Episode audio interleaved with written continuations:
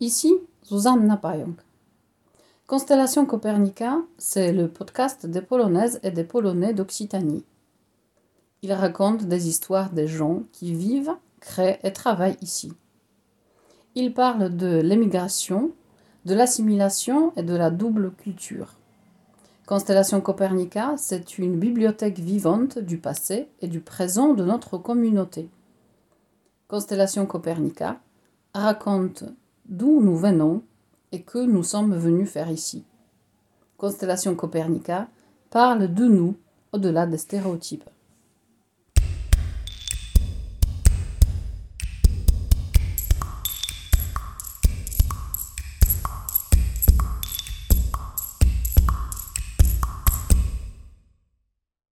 Dans cet épisode de Constellation Copernica, j'accueille Hania Pietrzyk. Issue d'une famille aux langues et origines multiples, passionnée d'histoire et de généalogie, Hania part à Paris en 1990, l'année charnière pour la Pologne et pour l'histoire de l'Europe. Elle entreprend les études à l'école des hautes études internationales, passe le concours pour l'application consulaire et diplomatique et soutient une thèse de doctorat en géopolitique. Son intérêt viscéral pour la diversité culturelle l'amène vers le métier de traductrice qu'elle exerce jusqu'aujourd'hui. Nous parlons de son histoire familiale, de ses choix de vie, mais aussi de la Pologne, des populismes et des paradoxes de la pensée politique actuelle. Bonjour Rania. Bonjour. Rania, tu as un parcours assez particulier. Tu as commencé ton aventure avec la France et la langue française assez tôt. Oui, très tôt. Tout en habitant en Pologne, dans une petite ville, à la frontière allemande. Raconte-moi comment ça s'est passé et comment tu as eu ce contact avec la langue française et la France. Alors, il faut dire que je suis, je suis née dans une famille qui était un peu polyglotte, très mélangée. Euh, la famille qui était en même temps ukrainienne, allemande, voire juive et polonaise. Nous étions toujours tournés un tout petit peu vers l'extérieur. On parlait toujours quelques, quelques langues à la maison. Et euh, ma mère, elle était professeure de français et d'anglais. Ses, ses, parents, déjà, ils, cherchaient à ce qu'elle aille un peu vers l'extérieur. Et donc, la langue française, j'ai eu le contact à partir de 6-7 ans, euh, vraiment. Mais bon, il y avait toujours des livres, il y avait toujours des gens qui passaient à la maison, qui parlaient des, langues euh, qui n'étaient pas tout de suite comprises ou qui étaient un peu bizarres. Donc euh, j'ai eu cette chance d'apprendre la langue française assez tôt. Au lycée, c'était à plein régime. Et ensuite, euh, après le bac, je suis presque naturellement partie en France. C'était en 89, donc 1989, la grande année. Et pour moi, c'était pas tellement la fuite, mais euh, la liberté, c'est-à-dire partir vers, vers l'extérieur dont, dont, on a rêvé depuis très longtemps. Et donc j'ai commencé, je suis arrivée en France, mais bizarrement, j'étais incapable de parler le français quand je suis arrivée en France. Alors que je comprenais tout, je pouvais regarder la télévision, je lisais, mais j'avais un blocage, j'étais persuadée que je ne pourrais pas communiquer par moi-même. Donc il m'a fallu euh, presque 6-7 mois pour vraiment commencer à parler j'ai commencé à, à, prendre des cours, c'était à, l'Institut catholique à Paris. Et là, ça m'a permis de débloquer. Et puis le français, il est venu presque immédiatement ensuite. Parce que j'ai commencé à faire des études l'année suivante, dans une, pas vraiment grande école, mais dans une école euh, de, de, de, diplomatie, des affaires étrangères. Est-ce que ta famille était liée justement avec ce monde de diplomates, vu que tu me dis qu'ils étaient très... Euh, pas du tout. Mélangé. D'où vient ce mélange? Est-ce que c'est un hasard d'histoire ou euh, Je pense que c'est un hasard d'histoire. Hasard d'histoire euh, depuis le XVIIe, XVIIIe siècle. Hein, parce qu'une partie de la famille, ce sont des anciens colons euh, allemands qui sont venus de, de Bavière. Hein, ou de Palatinat, je n'ai pas encore tout retrouvé. Hein, donc, ils sont venus de très loin. J'ai retrouvé, en faisant de la généalogie, j'ai trouvé aussi des, des traces de, des, Arméniens. Donc euh, c'était assez mélangé. Euh, et ils se sont retrouvés en, Galicie. Et euh, c'est difficile à dire exactement ce qu'ils faisaient là. mais, mais apparemment, il y avait assez de tolérance pour qu'ils se, se mélangent, pour qu'ils se lient. malgré différentes religions, hein, parce que les religions étaient différentes aussi. Et ensuite, à partir de 1945, avec la déportation, pas la déportation, c'est le, grand déplacement, Ils se sont retrouvés dans, à Kotlina Kotska, donc c'est pas très loin de, de Wrocław, Breslau allemand. Et bah, ils se sont retrouvés là, mes parents. Donc, mais, mais c'était toujours des, je dirais, de petits bourgeois. C'est, ma, ma mère, elle, elle, a, elle a été professeure, mon père, il était ingénieur. Mais il n'y avait pas vraiment le contact avec la grande diplomatie, pas du tout. C'est des gens tout à fait normaux dans un petit village, des, des notables du village, on peut dire. Parce que mon père a été à un moment donné conseiller du village, donc euh, bien, bien posé dans, dans ce village, ne, pas vouloir plus, aller plus loin. Mais il y avait cette curiosité du monde extérieur. C'est quand même particulier de garder cette ouverture et surtout cette ouverture sur les d'autres langues et cultures pendant la période communiste qui n'était pas vraiment propice à, euh, à, cultiver cette différence et à, à chercher justement un peu euh, ce qui se passe ailleurs. Je pense que c'était pas bizarre du tout en fait. Euh, alors, dans la famille, non seulement ils sont très mélangés, mais en, fait, depuis plusieurs générations, nous sommes des émigrants. Donc à partir du 19e siècle, une partie de, la famille est partie en Brésil et aux États-Unis. Euh, mon oncle s'est retrouvé à Londres euh, après 1945. Et, et, donc je pense que ma mère, si elle voulait apprendre l'anglais et le français, c'était justement pour renouer, pour garder surtout le contact avec cette famille-là. Donc à, à la base, c'était la famille qui maintenait cette euh, plurilinguisme, parce que la famille qui était aux États-Unis, c'était l'anglais et l'ukrainien, ne parlait pas le polonais. Euh, au Brésil, je n'arrive pas à mettre la main dessus. je sais qui sont, j'ai trouvé les noms, j'ai trouvé, voilà, mais le portugais, je ne le, pratique pas, donc j'ai un peu du mal à les retrouver. Mais je pense que c'était ça. Et aussi au Canada, dans à Québec, il y avait aussi des cousins qui, eux, ils parlaient français. Donc c'est cette ouverture-là qui, permettait de, qui nous poussait à parler les, langues étrangères et qui nous poussait à s'intéresser à, à ce qui se passait à, l'extérieur. Et puis ma mère euh, aussi, en tant que professeure, elle venait en France euh, assez souvent pour, pour les stages, pour, euh, pour travailler la langue. Elle très tôt, elle est venue à Lourdes, elle est venue à Toulouse, Bordeaux, elle, a, elle connaît très bien la France. Et à chaque fois qu'elle venait, donc c'était euh, à chaque fois elle partait un mois ou trois mois, donc elle venait avec, euh, avec les yeux qui brillaient, qui, elle nous racontait Notre-Dame. Pareil, elle connaissait par cœur parce qu'elle le faisait à Paris à, chaque, à pied à chaque fois.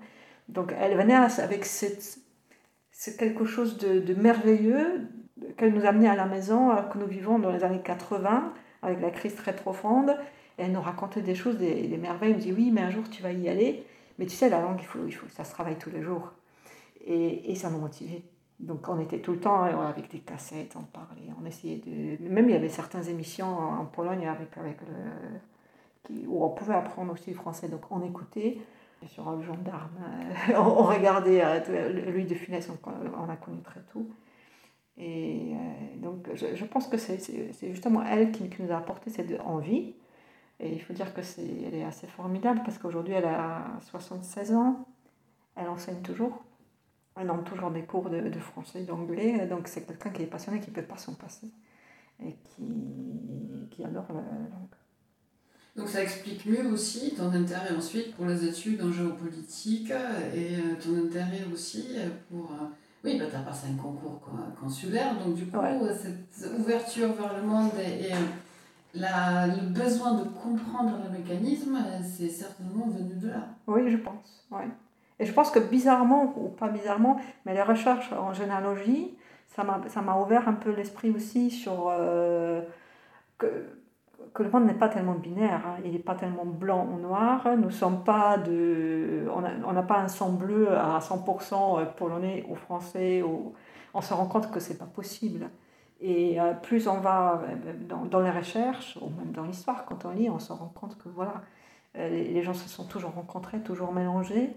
Et à chaque fois, c'est une richesse d'avoir des, des, gens qui viennent de l'extérieur, et euh, pas seulement euh, culturellement, momentalement, mais, euh, c'est un enrichissement à chaque fois. Hein, et finalement, maintenant, tu es tu te consacres à la traduction. Donc il y a une aussi continuité là-dedans. Mais explique-moi comment, de, justement, d'une thèse en géopolitique, en géographie, sur une problématique politique et économique et aussi diplomatique, on arrive à, à un volet purement linguistique. Alors c'est une situation qui est personnelle, qui, qui, est assez particulière. Je suis quelqu'un de très éclectique, curieux. Donc euh, je cherche toujours, je vais toujours dans tous les sens.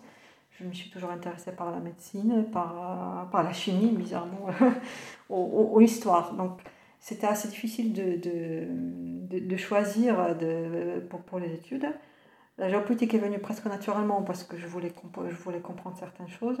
Et ensuite, ce concours, il s'est présenté presque tout seul.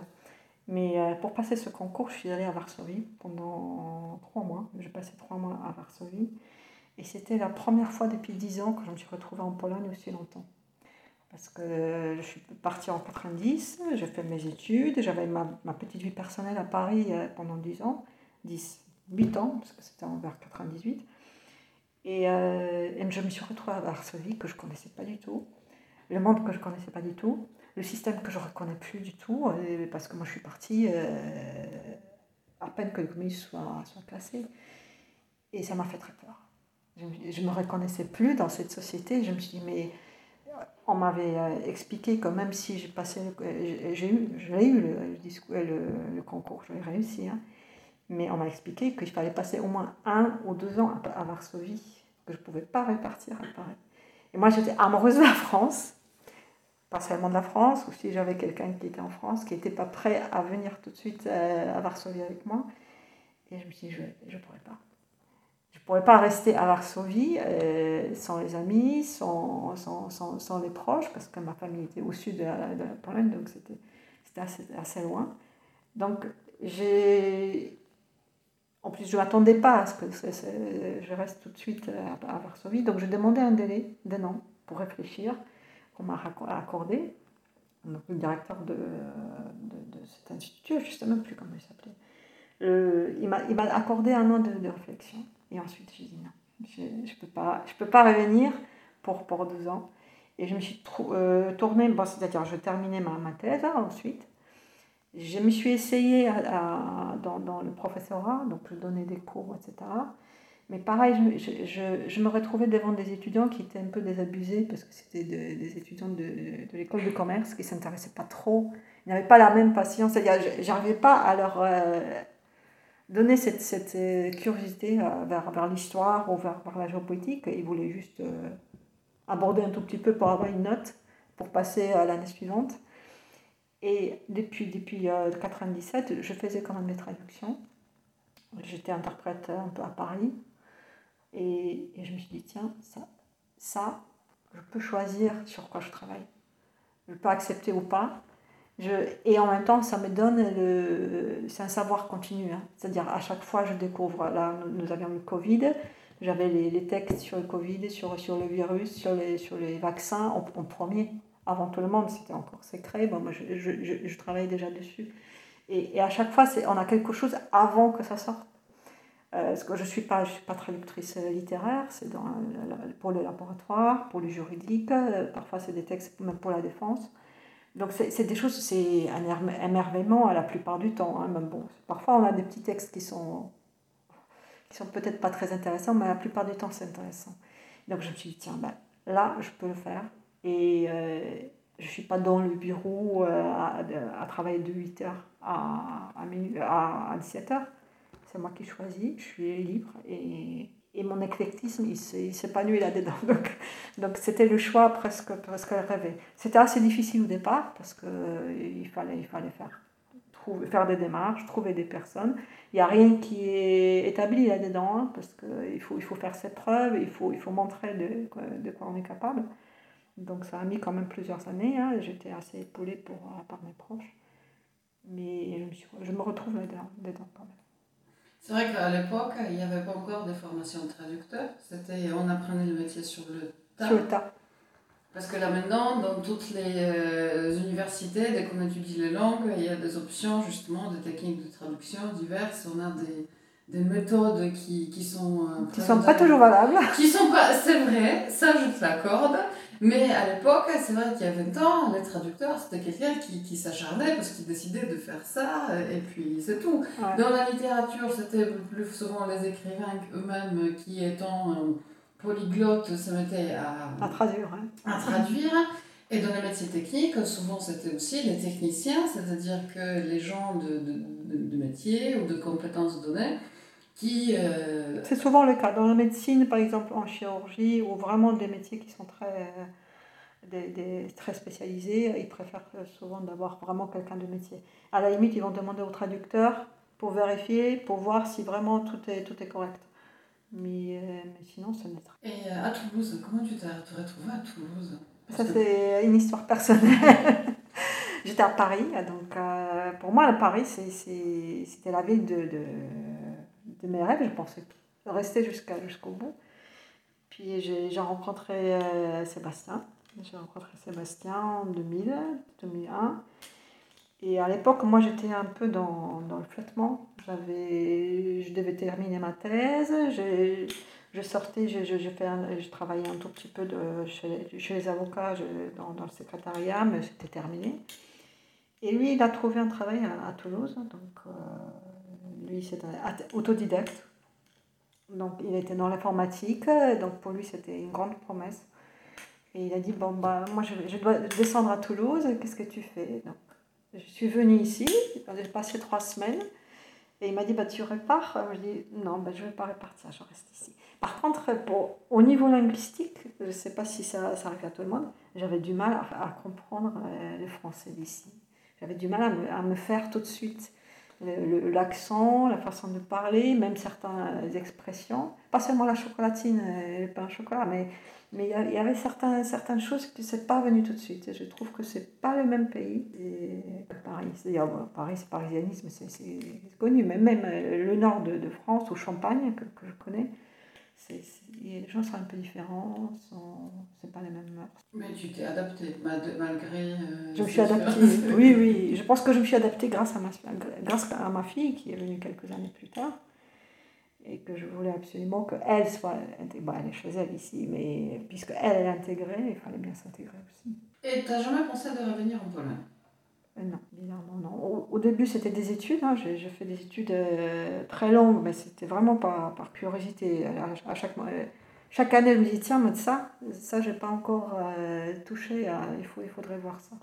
Donc, je continue et quand je me suis arrêtée, ma vie personnelle s'est établie ici. J'avais des racines qui, qui, poussait ici. Hein. C'était pas vraiment réfléchi au départ, peut-être, mais c'est venu tout seul. Hein. Mais malgré ça, tu as toujours gardé un regard sur la Pologne, parce que c'est vrai que et en dernières élections parlementaires, nous avons organisé ici à Toulouse un bureau de vote. Hein.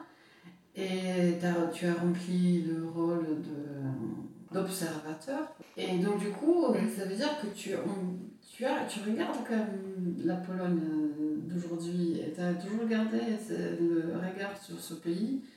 Et, euh, et au-delà, au-delà de regard aussi, une certaine vision critique et un engagement, parce que c'est pas juste ton pays d'origine euh, sur lequel tu gardes un regard un peu idyllique ou idéalisé, ce qu'on a peut-être tendance parfois de faire, c'est-à-dire que le pays de, de l'enfance, c'est le pays un peu de cocagne. Mhm. Et euh, le pays où on vit, c'est un peu plus dur parce qu'on est adulte, donc on a l'impression d'être confronté contre les réalités dures. Et t'as pas cette vision-là de la Pologne. C'est-à-dire, certes, on a une vision. Oui, on a des attaches, on a des souvenirs. Mais tu idéalises pas, tu, au contraire, tu penses qu'elle a encore un chemin à parcourir. Je pense, ouais. C'est-à-dire, quand, quand je suis partie en 1989, je me suis dit tout va bien, tout va pour le mieux. Et euh, avec des années, euh, bon, malgré les différents euh, gouvernements qui pouvaient se succéder, je me disais, la démocratie, il faut donner du temps. Mais c'est bon, hein, on est bien parti, ça va pas, le, le passé ne peut pas revenir. En, 2008, j'ai un petit doute avec, avec le, parti qui, qui essaye de, de, venir, mais qui est reparti ensuite. Et, et avec progressivement, à partir de 2013-14, j'ai vu que certains mouvements il y avait des, des, des, discours un peu dérangeants. Déjà, déjà le, la, la, radio de, de, de prêtre Redzik, je, je, les connaissais déjà dans les années 90, mais on a bien rigolé, rigolé avec, avec, avec mes proches quand on venait en Pologne, on s'énervait un petit peu. On s'est dit, mais personne ne peut croire ça, personne ne peut reprendre ce langage qui, qui est fascisant, qui, qui, qui est vraiment extrémiste. Et à partir de 2013-2014, quand je l'ai entendu, je me suis dit, mais c'est pas possible. Ce pays qui a tellement de, de richesses grâce à des racines qui sont multiples, euh, le pays dans lequel une partie de la population, un peuple presque qui a disparu et qui a apporté beaucoup de richesses aussi, euh, qui, veut, qui se veut maintenant euh, homogène de, de, point de vue national, alors que ce n'est pas du tout vrai. Il suffit, dans chaque famille, on peut chercher un tout petit peu et on va se rendre compte qu'on ne peut pas être polonais à 100%. C'est impossible. Même au niveau des religions, on ne peut pas être catholique depuis, depuis des générations. Il y avait toujours un petit mélange, un petit passage d'un côté ou de, de l'autre en fonction de, de, de l'histoire, des événements qui, qui, avaient lieu. Donc prétendre aujourd'hui qu'on euh, est, qu'on est, homogène et que maintenant euh, on doit nous rendre tout, parce qu'il y, a beaucoup de revendications, même euh, ce, dernier temps on, a pu rigoler avec, la Suède. Bon, rire jaune, mais il y a des gens qui y croient. On ne peut pas tenir ce, discours au début du 21e siècle, même pas le début, on les années 20, donc on a bien entamé le, 21e siècle, et vouloir revenir à un discours qui avait lieu peut-être au début du 20e siècle, à la fin du 19e. Donc c'est vraiment c'est une régression totale. Donc c'est là que je... Et, et, surtout ce qui s'est passé au niveau de démocratie, les, euh, les juges, la tentative de ne, de ne, pas écouter ce que, ce que le tribunal européen a, à dire alors que nous sommes en Europe. Donc c'est un retour un peu de, de, de, comportements qui sont plus connus de l'autre côté de la frontière à l'Est, mais pas ce qu'on voulait en Pologne, c'est pas ce qu'on qu'on a voulu faire en 1989 on a voulu rompre justement avec ce Byzance, cette Byzance, la corruption, cet euh, népotisme. Et là, on voit le grand retour. Donc c'est quelque chose de très décevant. Et, euh, et je me dis, j'étais tellement fière de, en 1989. En 1981, j'ai même écrit un, mémoire là-dessus, donc ce qui s'est passé dans les années 80. Donc j'étais presque comme un coq, ouais, la Pologne, euh, on s'est tout dépassé. Et là, il y y a, un petit retour. Et parfois, on discute avec des gens euh, sur, sur, les, sur les médias euh, sociaux et on se rend compte qu'il y a des gens vraiment qui croient, qui, vraiment, qui vont dans ce sens euh, extrémiste. Ça ne me plaît pas. Simplement, ça ne me plaît pas. Je ne sais pas si je pourrais faire quelque chose, si je peux vraiment, ma voix, est-ce qu'elle va compter à un moment donné.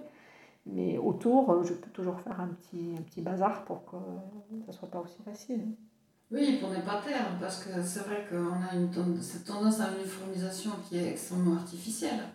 Parce que tu dis, euh, effectivement, elle se revendiquer de quelle histoire, de quelle Pologne. La Pologne a eu tellement de facettes euh, tellement d'endroits en fin de compte, parce que nos frontières ont, bougé euh, aussi à travers des siècles. Qu'est-ce qu'on peut revendiquer C'est ça, c'est-à-dire que c'est un, peu, un peu curieux de se revendiquer d'une uniformité quelconque alors que cette uniformité n'a jamais existé. Non. Et c'est vrai que pendant 200 ans, quand même, euh, le pays étant partagé en trois et faisant partie d'autres puissances, on ne peut pas, effectivement, c'est pas la même Cracovie, c'est pas la même histoire qu'à Varsovie ou Poznań. On ne revient pas forcément de même structure étatique, la mentalité ne s'est pas structurée de la même manière, donc effectivement, on ne peut pas revendiquer une quelconque unité dans le sens de uniformité, parce qu'elle n'existe pas. Même le système scolaire n'était pas le même, euh, voire inexistant dans certains endroits. Oui, on voit ça avec le. Parfois, quand moi j'ai traduit les les documents d'état civil, on voit euh, en fonction de provenance, de deux origines des gens, il y a des, il y a des registres qui n'ont jamais existé, donc les dates de naissance des gens on ne les connaît pas, le lieu de naissance on ne le connaît pas. Au-delà de l'histoire, voilà, de la Deuxième Guerre mondiale qui a certainement été la première a fait détruire énormément de, de documents, donc les archives qui n'existent pas, mais il y a effectivement différentes manières de, d'enregistrer les gens, de, de, de, mode de vie. Donc, on, on, on, parle de différence de langue en France, parce que c'est vrai que l'accent toulousain, c'est vrai que l'histoire est différente aussi, parce que la France s'était créée différemment. Mais chez nous, ça existe aussi, et on a aussi des, peut-être pas aussi marquées, mais des différences d'expression de, qui, qui, qui, varient d'une région à l'autre. Hein les différentes habitudes, parce que même pour le sacro-saint Noël ou Pâques, Mm. En fonction d'endroit en Pologne, on ne peint pas les œufs de la même manière, on ne décore pas le sapin exactement. On mange pas la même chose. Et on mange pas la même chose. Non. non, non. Donc même là, il y a une différence et on refuse. et c'est vrai qu'on a l'impression qu'on se refuse cette, euh, cette diversité, cette richesse. C'est un peu triste. Oui. Puis les revendications, je pense que c'est vraiment dommage parce que on peut autant revendiquer que euh, être obligé de rendre. Donc peut-être on devrait se, se, taire un tout petit peu parce qu'on on est sur des territoires partiellement qui, qui sont discutables et, et on n'a pas où revenir parce que c'est d'autres pays qui sont maintenant sur Cressé, sur, euh, sur, sur ancienne pays, euh, sur ancienne Pologne euh, orientale. Donc il y a beaucoup de bêtises dans, dans le discours actuel. De, je pense que c'est les politiciens qui sont bien, bien à la base de, de, de, tout ça, mais les gens, euh, étant donné ce qu'ils apprennent à l'école et que probablement c'est pas suffisant, je pense qu'on n'a pas assez fait attention à ce, ce qui est enseigné et la façon dont c'est enseigné à l'école. Je pense que ça joue sur, euh, sur ce qui se passe aujourd'hui.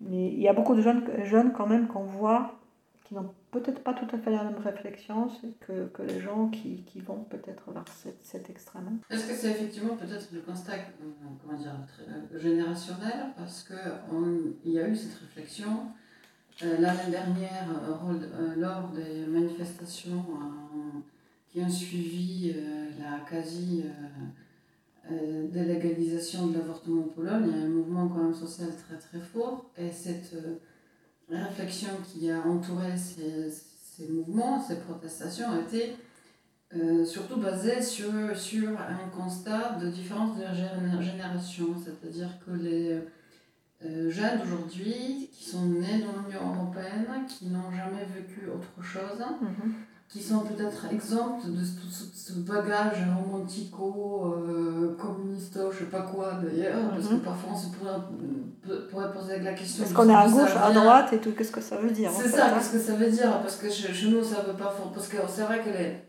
les différences entre droite, droite et gauche françaises ne sont pas forcément applicables en Pologne, c'est pas, pas, du tout, euh, c'est pas du tout la même, la même répartition euh, de discours ou de des réalités ne sont pas, pas tous. Mais voilà, est-ce que cette jeunesse-là, les gens qui ont maintenant 20 ans, est-ce qu'ils ils sont réceptifs encore à, ça ou pas du tout?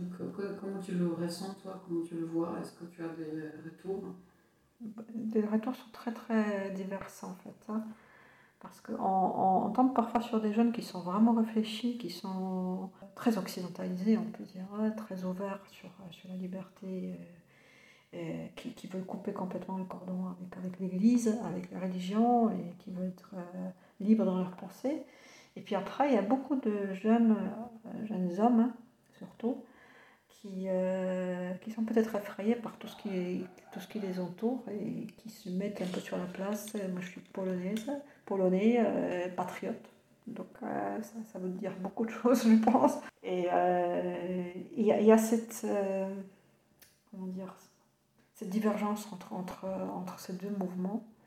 Donc il faudrait voir, est-ce que, est que, parce que j'ai l'impression qu'il y a beaucoup moins de femmes, de jeunes femmes qui se, se retrouvent dans ce patriotisme, qui veulent, qui veulent elles, elles, veulent plutôt sortir de, de, de, de, l'Église hein, déjà, de, la religion. Donc il faut voir si, si les hommes, est-ce qu'ils vont... Moi j'étais marquée, bah, il y a deux ans je suis partie à, Varsovie, euh, à Cracovie, j'étais avec ma, ma fille qui était jeune à l'époque elle été assez anti, anti, cléricale donc elle ne voulait pas rentrer dans les églises. Voilà. Donc, et elle était très, très choquée par, par une image, donc les, les hommes, des jeunes de jusqu'à 40 ans, 45 ans, qui, qui, sont sortis à côté de, de, la grande place à Cracovie, à côté de l'église Mariacki, qui sont mis à genoux et qui priaient sur le, sur le chapelet, qui faisaient la prière. Donc elle n'a jamais vu ça. Et là, en pleine rue, donc euh, place publique, il y avait des discussions à savoir si les musulmans pouvaient prier dans les, dans, dans les rues. Là, on, on se retrouvait presque dans le même contexte, mais euh, religion pas la même. Et elle, est étonnée parce que les hommes, ils, le faisaient, mais en même temps, on a l'impression qu'ils le faisaient pour, pour se montrer. Ils n'étaient pas dans la, dans, dans, dans la prière. Ils n'étaient pas dans la prière. Il y avait beaucoup de têtes rasées.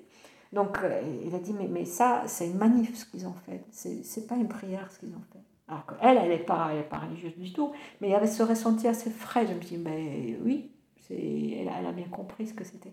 Et là, ça, ça, ça, nous a choqué. Il n'y avait pas de femmes dedans. Donc il n'y avait pas de femmes euh, priant avec les hommes. Les hommes, ils étaient. Euh, ils, voulaient montrer que c'est des hommes. Et ça s'appelait le chapelet des, des, hommes. Ça nous a choqué assez sur, euh, sur, sur le moment de, de, voir ça. Après, on peut nous dire que dans le pays communiste, c'était pas possible de prier, il n'y avait pas de liberté de. Mais en même temps, il y avait des gens qui n'étaient pas croyants dans la rue et qui pouvaient pas passer. Il y avait des touristes et ils pouvaient pas se balader. De, voilà, il pas eux, ils n'avaient pas de liberté de se promener comme, comme ils voulaient parce que ceux qui priaient, ils ont bloqué la rue, ils, étaient, ils ont repli et ne Est-ce que tu as une explication pour, pour ça? Parce qu'on se dit toujours, oui, c'est la montée du populisme, c'est vrai partout. On a Orban en Hongrie, on a avec Trump aux États-Unis, on a toutes ces mouvances très radicales et très euh, populistes, parce que c'est vrai que c'est des mouvements, des mouvements qui, qui sont basés justement de dévoiement de certains symboles et qui les, les approprient, les déforment souvent à des fins euh, purement politiques, purement de pouvoir. Parce que là, ici, c'est ça la question. Est-ce que est-ce que c'est la Pologne, euh, c'est ça ou c'est quelque chose d'un peu plus spécifique ou est-ce que tu as une une analyse peut-être plus... Euh, c'est difficile, je pense, que de généraliser, parce que chaque pays, il a une situation un tout petit à part, et c'est pas toujours la même euh, part de la population qui va soutenir ces, ces mouvements. Mais en Pologne, il est évident que euh, le, développement, la capitalisation, le capitalisme qui, qui, qui, est survenu, il a laissé sur le côté une certaine partie de, de la population.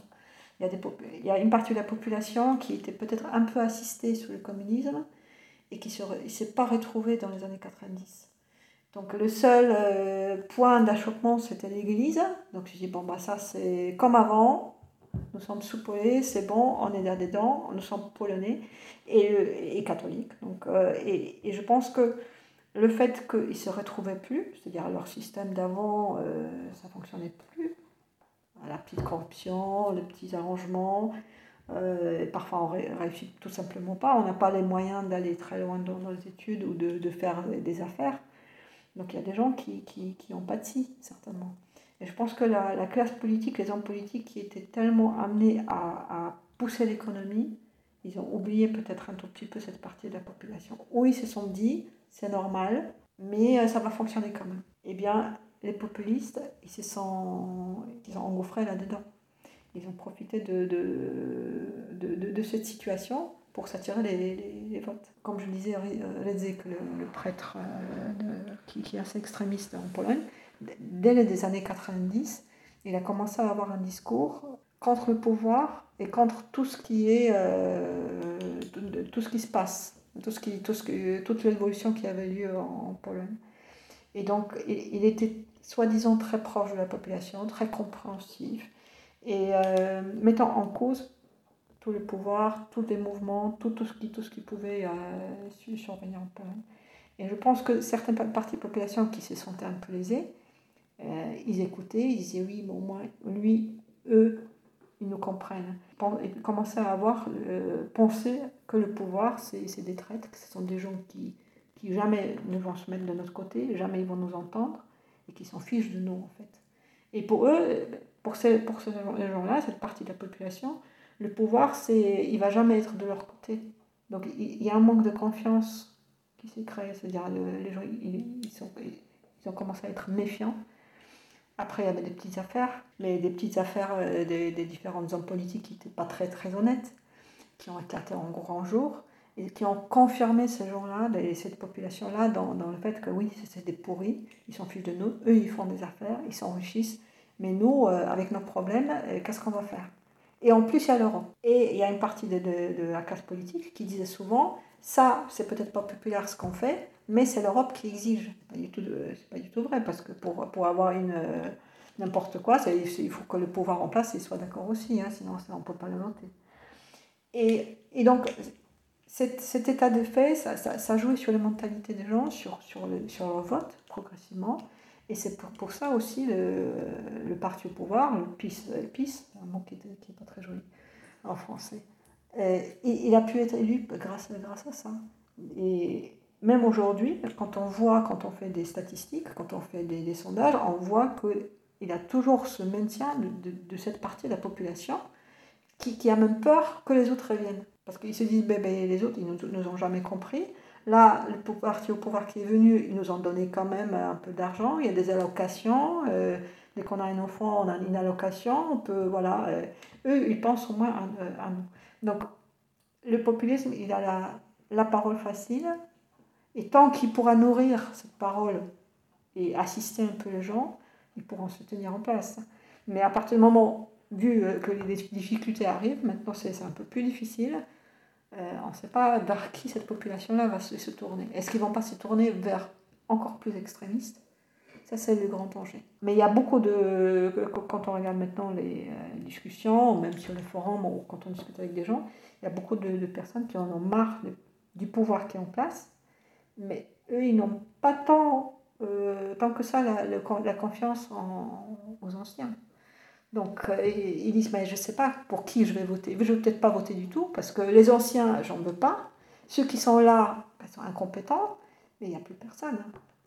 Et donc, c'est ça, je pense, la difficulté. Ce n'est pas, pas tellement de revenir les anciens, mais d'arriver avec des idées où on peut dire mais écoutez, maintenant, on ne va pas vous laisser sur, euh, sur les carreaux. mais c'est aussi une nouvelle façon de faire la politique, c'est-à-dire qu'on n'est plus vraiment dans la vision euh, de l'homme ou femme providentielle, c'est-à-dire que c'est ça n'existe plus. C'est-à-dire cette vision avec Jean Jaurès, Jean Charles de Gaulle ou je sais pas quoi, les Valéza, c'est-à-dire que vous voyez une grande figure qui va maintenant galvaniser les foules avec les discours et nous amener vers quelque chose.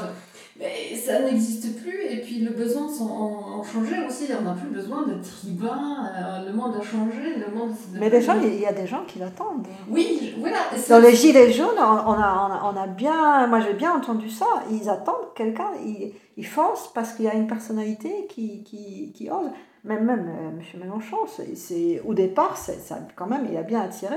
Bon, après, il a dit peut-être trop de bêtises, mais euh, ça attire quand même des gens. Il y a des gens qui veulent soi-disant être libres, ils veulent pas qu'on leur impose des choses, mais ils veulent être assistés en même temps. Donc le moindre problème, il veut dire Ah, mais euh, voilà, ils font rien. Mais on veut pas qu'ils fassent quelque chose. C'est un peu le problème. J'ai eu une réflexion par rapport à ça, je vais te partager une idée, peut-être une analyse. Je me suis dit On nous répète souvent ces derniers temps que, le, que les gens sont à la recherche du sens. Oui.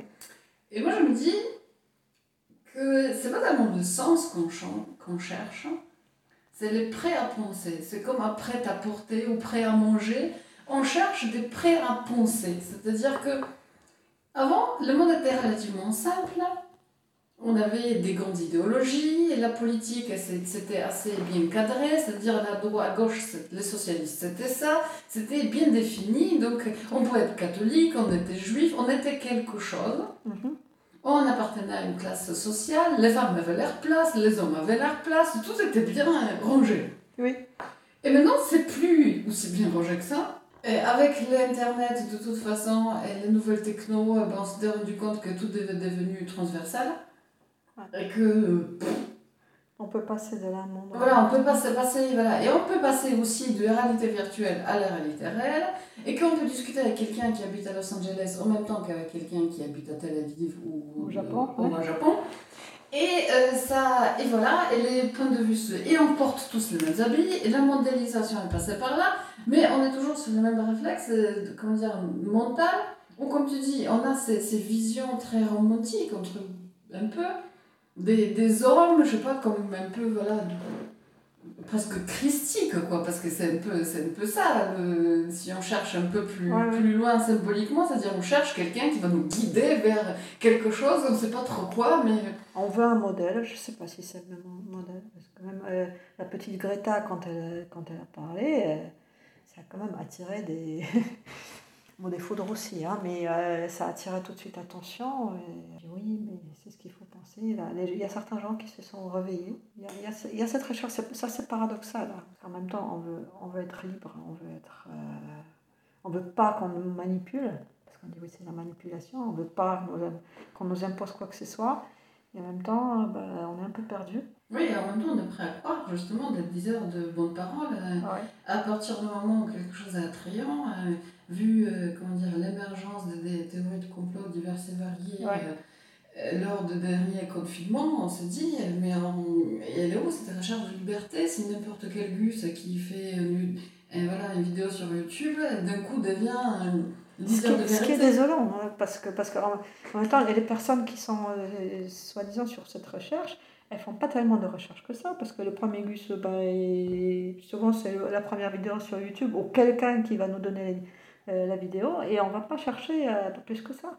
On va pas chercher à lire ou à se documenter pour, pour se faire une idée et pour, pour avoir ses propres pensées. Si, quand tu regardes la Pologne et la France, parce que tu les connais euh, les deux, qu'est-ce qui te frappe le plus de ton point de vue personnel? Parce que c'est vrai qu'on n'a pas le droit de, de comparer les pays parce que de toute façon, c'est pas comparable.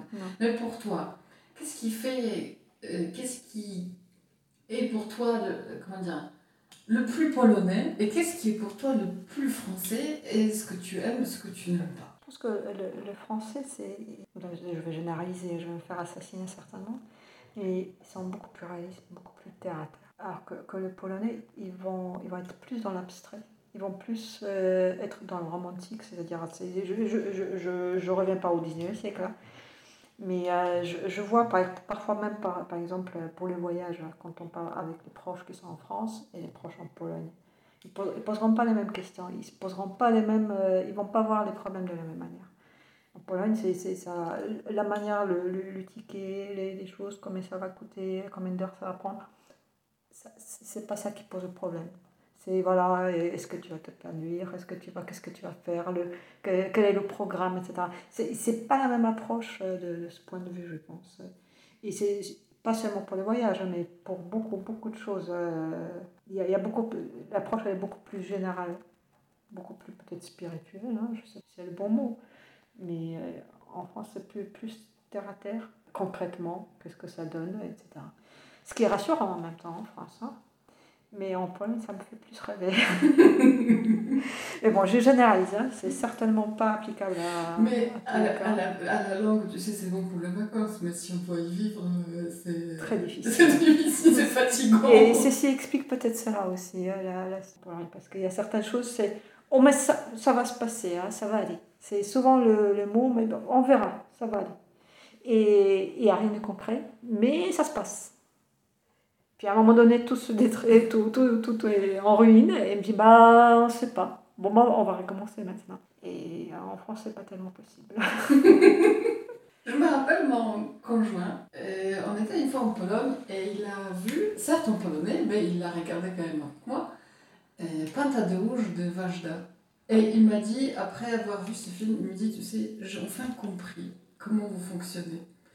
Parce qu'il me dit, justement cette, ce dernier Zayastnalitfie, ce dernière justement invasion sur Lituanie où il y a deux, deux familles qui se bagarrent et qu'il y a une famille qui envahit l'autre, où tout le monde, il y a une bagarre, une grosse bagarre, tout le monde est prêt à arracher les yeux de l'autre, et à la fin, ben, on se bourre tous la gueule on tombe d'ivresse sous la table et on se réveille le lendemain matin et on a oublié qu'on était en conflit euh, il y a encore 12 heures plus tôt.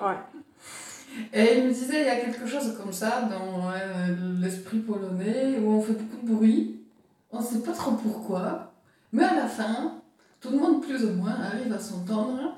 Et on, comme tu dis, euh, on recommence, quoi. C'est-à-dire, ça s'est cassé la figure, mais bon, la miette et puis on y va quand même. Ah ouais, il y a quelque chose de ça, je pense. Et je pense que c'est pas génétique, c'est vraiment le contexte. Mm. Parce que je sais que je, parfois, je préfère claquer la porte et sortir. Puis cinq minutes, tout va bien et il n'y a pas de problème. Et c'est pas toujours compris. Sur ce, Rania, je te remercie pour cet échange.